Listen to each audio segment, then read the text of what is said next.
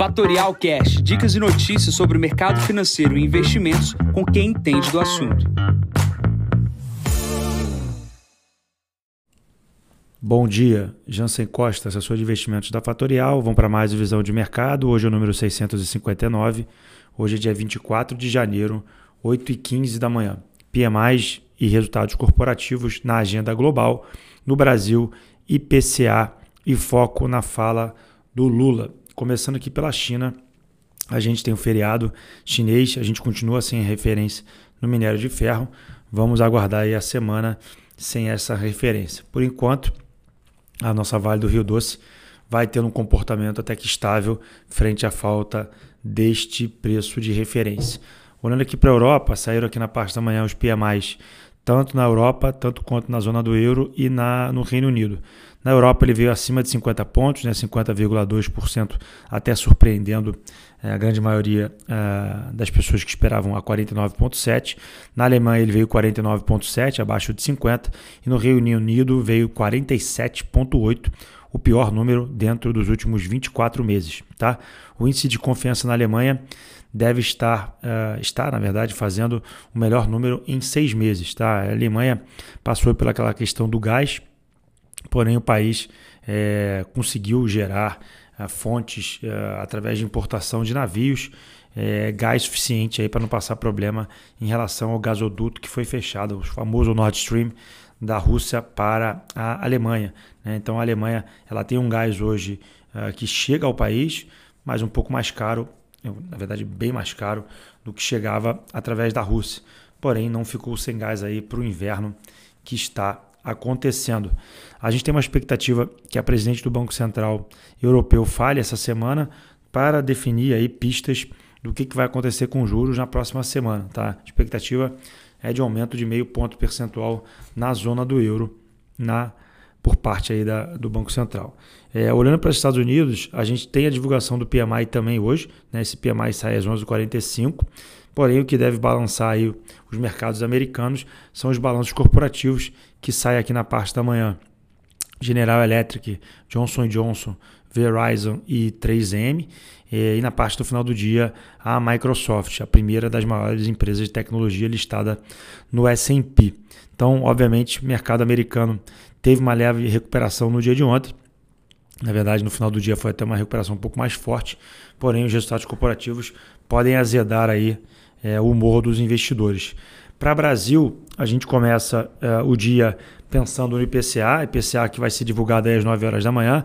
Lembrando que ontem o Boletim Focus teve uma previsão aumentada da questão da inflação e dos juros de longo prazo, muito em função do risco uh, das falas recentes aí uh, do presidente com relação ao futuro aí da independência do Banco Central, com relação à meta de inflação e, obviamente, com, diria que, é, falas diárias que geram temor no mercado. Tá? Ontem foi mais um dia desse.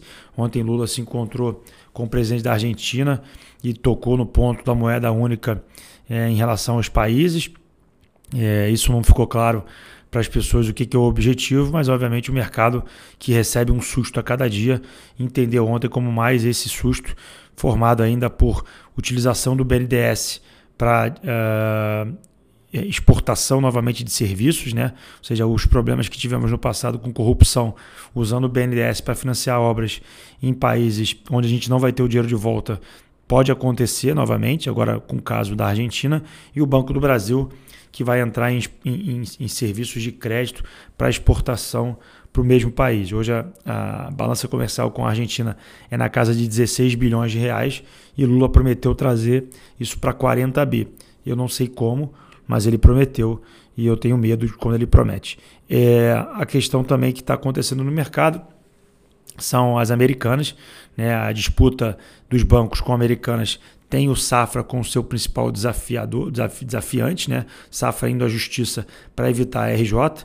É, como eu comentei com vocês, toda vez que uma empresa vai para a RJ, há um ajuste por parte dos credores e quando você não entra em acordo com a empresa, você acaba ficando fora da RJ, dificultando ainda mais o seu acordo. Então a RJ, obvia, obviamente, ela é prejudicial não só aos bancos, com todos os credores da companhia. A empresa deve, se o RJ for aprovado, é, ter um grande haircut na sua dívida. Obviamente, é, isso será ruim para o balanço dos bancos, vai aumentar o PDD.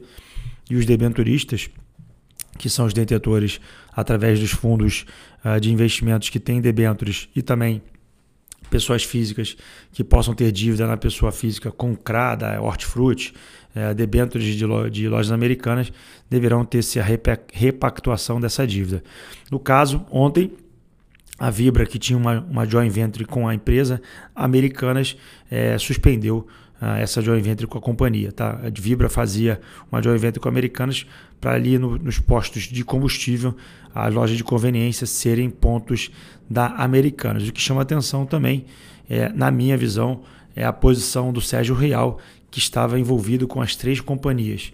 Ele estava no conselho da Americanas, estava no conselho da Vibra e, obviamente, é, era do conselho do Santander. Né? Então, obviamente, é, algo não está não, não, não tá claro, que precisa ficar claro é, e a gente precisa aguardar o movimento dos próximos dias esse movimento todo é, de aversão a risco aqui no Brasil. Ontem subiu a taxa de juros futuras, tá? o DI subiu, é, apesar é, é, de um cenário até benigno para o Brasil, dada a entrada de dólares no país. Ontem o dólar não subiu, não em função da fala, mas sim em função da entrada de capitais que está por parte dos investidores estrangeiros. A entrada de fluxo de estrangeiro para mercados emergentes ela é elevada. O Brasil é uma merc um mercado emergente e, obviamente, é, poderíamos estar melhor, porém, o Brasil sempre ali é, à mercê das questões políticas, é, tanto no governo anterior, tanto quanto no governo atual. Para a agenda de hoje, a gente tem o IPCA às 9 e às 11h45 a gente tem o PMI nos Estados Unidos. Uh, nesse momento, o S&P opera com 4.029 pontos, cai 0,17 o barril de petróleo na casa de 88 dólares. Aqui vai um destaque: a nossa gasolina está com desconto de 14% em relação ao preço internacional. O título de 10 anos operando a 3,49% e o Bitcoin está operando na casa de 23 mil dólares, praticamente estável no dia de hoje. Eu fico por aqui, desejo a todos uma ótima terça-feira. Encontro vocês amanhã para mais um podcast da Fatorial. Bom dia a todos, ótimos negócios. Tchau, tchau. E esse foi mais um Fatorial Cash. Para mais novidades e dicas sobre o mercado financeiro e investimentos, siga Fatorial no Instagram, @fatorialinvest. Para conteúdos exclusivos, entre no nosso Telegram, Fatorial News Informa. Para saber mais sobre a Fatorial, visite o nosso site fatorialinvest.com.br.